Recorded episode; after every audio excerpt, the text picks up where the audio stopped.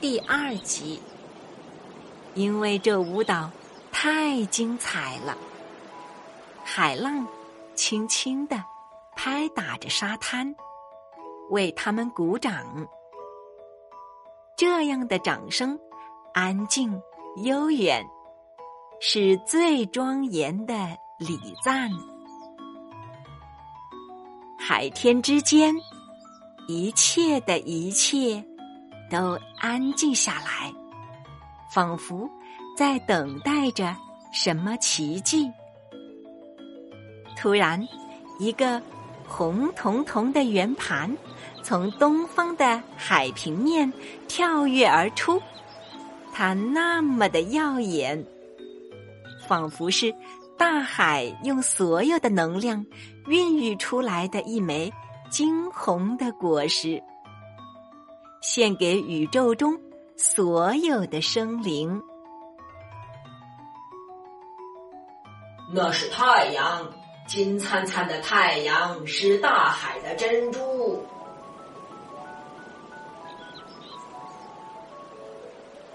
皇冠海螺说：“棒孩子知道什么是珍珠，在棒的世界里，孕育出最光彩夺目的珍珠的棒。”会赢得最大的尊重。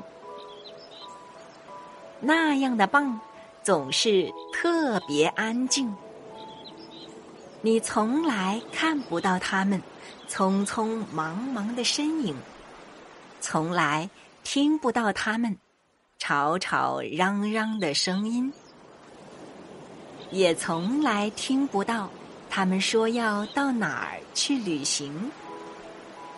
要去创造什么奇迹的话语？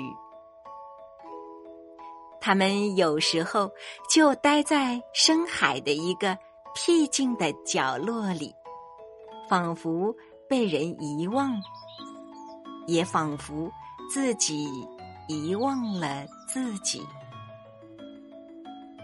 但是所有的蚌都知道，越是在最黑暗的深海。在光线透不到的地方，他们捧出的珍珠就越璀璨，能照亮整个黑暗的世界。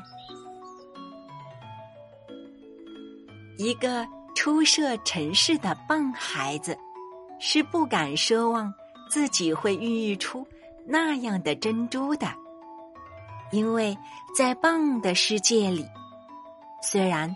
所有的棒孩子都会做孕育珍珠的梦，但是只有极少的棒能够成功的实现自己的梦想。金灿灿的太阳是大海的珍珠。棒孩子重复着皇冠海螺的话，他抬起头。看着光芒四射的太阳，小小的心里充满了太阳温暖的光芒。在太阳的光芒里，海鸥搏击长空，鱼群追逐嬉戏，海浪亲吻沙滩，海螺响亮吹奏。树林庄严敬礼，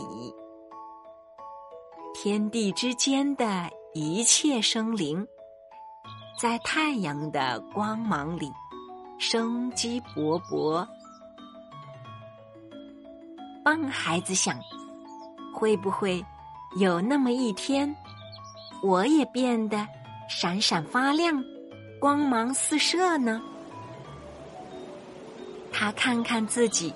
青色的壳，小小的、暗淡的身体，低下了头。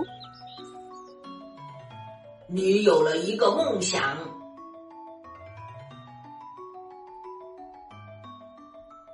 皇冠海螺说：“你怎么知道？”棒孩子问。他不愿意别人看出自己的小心思。尤其是那个想法和自己的条件差距那么大的时候。他希望自己的小小的梦想，就像一个小小的秘密，一直埋在心里。